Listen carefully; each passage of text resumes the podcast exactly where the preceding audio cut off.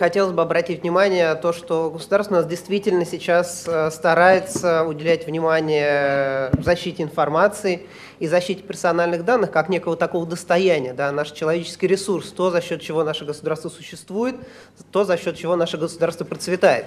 И защита интересов граждан э, вплоть до того, чтобы они чувствовали себя комфортно в той среде, в которой они общаются, в той среде, в которой они коммуницируют. А, в принципе, обеспечение информационной безопасности у нас даже признано одним из пунктов стратегии национальной безопасности а, в 2015 году утвержденной. А, то есть мы видим то, что государство старается не только идти в ногу со временем в плане там, придумывания каких-то мер защиты, каких-то требований, но и выделяет именно информационную безопасность как действительно актуальный в настоящее время аспект. А что касается практики, то действительно, а, как было верно замечено коллегами, а, и мы видим это в практике, в том числе со стороны Роскомнадзора, не в обиду им будет сказано, они сейчас только набирают опыт. То, что мы видим по проверкам, которые они проводят. Каждая новая проверка дополняются списки вопросов, которые они задают компаниям. Пройдя одну компанию, они находят там что-то, переходят к другой. То, что мы видим по проверкам, которые также назначаются, уже, в принципе, опубликован э, перечень проверок Роскомнадзора по Москве на 2018 год. Э, и мы видим, что в эти проверки всего 32 компании там обозначено, но в них присутствуют такие компании, как Альфа-банк и ВТБ-24. То есть это условно э, костяк банковской системы России после Сбербанка. И анализ, э, аудит таких компаний позволит сформировать действительно хорошую практику, потому что банки, они всегда, в принципе, отличались э, подходом очень стабильным, э, очень таким основательным к организации обработки персональных данных. В частности, с учетом того, что очень большой международный опыт в этой сфере также присутствует. Много иностранных банков, которые уже также с годами, столетиями формировали работу с клиентами, принципы подхода к сохранности и конфиденциальной информации.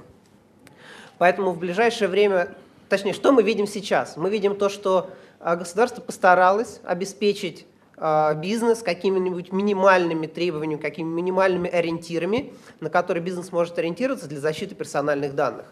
У нас есть некая конституция по информационной безопасности, закон об информации, информатизации, информационной безопасности, защите информации. А, есть закон о персональных данных, как отдельная сфера, которая действительно может контролироваться государством, может обеспечиваться государством, в отличие, например, от информационной безопасности бизнеса на уровне коммерческой тайны, на уровне ноу-хау, и компании пока что самостоятельно пытаются это все организовать. Есть и с точки зрения технической защиты приказ СТЭК 21, который, опять же, на практике воспринимается сейчас больше как а, некая формальное требование, которое вроде бы надо соблюдать, и часто компании предпочитают все-таки придерживаться тех требований, которые, может быть, представляют для них э, главные офисы на уровне там, международных холдингов. И из перспектив сейчас мы видим, что у нас с 1 января 2018 года вступает в силу закон о критической информационной инфраструктуре. То есть это, с одной стороны, маленький шаг, э, может быть, для законодателя, но большой шаг для, в принципе, законотворчества в России, потому что э, данный закон поднимает э, очень много вопросов активной защиты информации, в отличие от того, что сейчас мы говорим преимущественно про пассивную защиту. Обеспечьте доступ к информации, обеспечьте применение каких-либо технических средств просто по факту государство принимает исполнение требований как факт, что компания постаралась это обеспечить. Насколько реальная защита деятельности компании обеспечена а, данными мерами, мы как раз можем увидеть в том, как государство начинает относиться к защите а, критической инфраструктуры. И в качестве дополнения в новеллы законодательства хотел бы обратить внимание на законопроект, который сейчас а, будет передан в ближайшее время, насколько я понимаю, в Государственную Думу по поводу персональных данных детей. А, много об этом говорят, и на самом деле и наши клиенты с этим тоже сталкиваются. А, на практике совершенно с разных сторон. и как компании, которые нанимают, может быть, к себе несовершеннолетних на летние сезонные работы, как компании, которые оказывают какие-либо услуги через интернет, в том числе в отношении несовершеннолетних граждан. А, и специфика данного законопроекта заключается в том, что персональные данные несовершеннолетних предлагается отнести к специальной категории персональных данных с распространением на них всех тех требований, которые распространяются у нас на э, национальность, трассовую принадлежность, э, состояние здоровья, тайну личной жизни.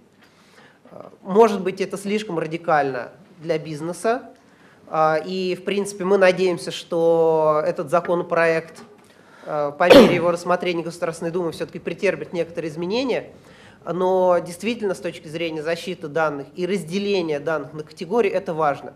То же самое касается и больших данных, пользовательских данных. С одной стороны, это обезличенные данные. Да?